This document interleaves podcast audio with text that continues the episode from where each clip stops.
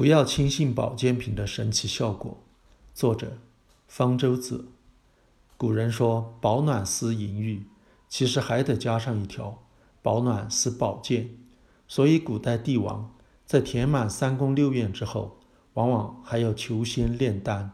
一般人淫欲大抵只能想想，保健则是在手里有点余钱之后，都觉得可以试一试。平常的饮食无法保证我们不得疾病，更无法延缓我们的衰老。总令人觉得应该再吃点什么才心满意足。小孩希望更聪明，老人想要长寿，男人害怕性欲衰弱，女人热衷美容减肥，人人又都担心突然患上癌症、心血管疾病。吃药是最省事的办法，但现代科学对此还没能发挥什么作用。于是伪科学趁虚而入。各种各样声称能够解除这些烦恼的保健食品蜂拥而来，其他产品效果黑白分明，是否有效，消费者自己就可以检验，难以长时间蒙骗下去。而保健品药物的真正效果，除非是毒药，却是无法靠消费者本人的经验加以检验的。吃它的人本来就身体健康，或者是偶有小病，在心理作用下。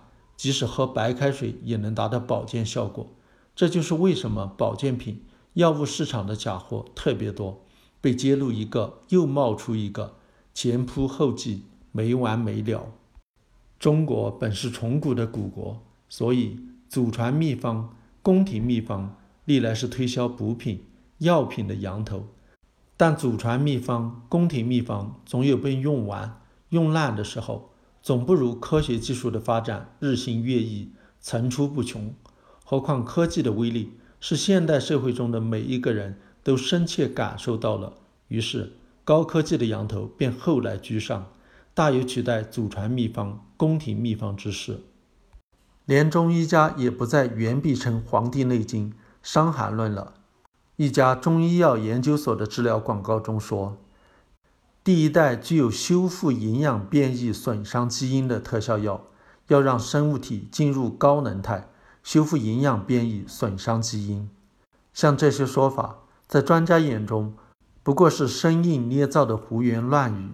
但是这些报道广告既然登在大众媒体上，当然不是给专家看的，读者们又如何才能不被其迷惑？四个字：我不相信。第一，不相信科学术语。我们从小就被教导要相信科学，但是虽然科学道理是用科学术语来解释的，科学术语本身并不等于科学。不管在广告中堆砌了多少让人似懂非懂的科学术语，都不足以证明其科学性。越让你觉得高深莫测的，越不要轻信。尤其是那些紧跟形势跟得特别紧的。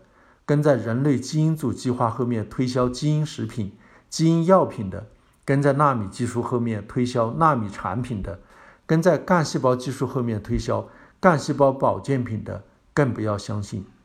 一项科学成果要得到应用，从实验室走向市场，往往要经过很长的时间，而不会一夜之间创造出奇迹。第二，不相信有利益关系的科学家。虽然科学研究是科学家做的，但是个别的科学家并不能代表科学。科学家也是人，也会想发大财，也会被收买，也会说假话、做伪证。对那些拿了人家的红包的，那些被聘为技术顾问或者以技术入股的，甚至本身就是公司的首席科学家、董事长、总经理的科学家所发表的有关言论，都应该大打折扣。或干脆置之不理。只有没有利益关系的科学家的话才是有分量的。第三，不要相信权威机构的鉴定，机构也是人开的。在腐败盛行的社会，权威的机构同样能被买通。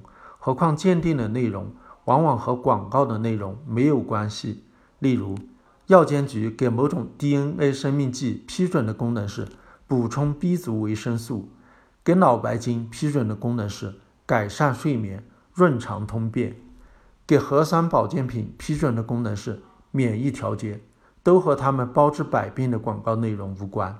还有些鉴定干脆就是捏造的，例如所谓 FDA 认证，FDA 并不给保健品、中草药做认证。第四，不要相信名人的证词，在科学上，证词不被认为是可以信赖的证据。一种保健品、药品是否有效，只依靠随机的、双盲的、有对照的大规模的临床试验才能验证。那么还有什么可相信的呢？为避免受骗上当，不妨先相信常识再说。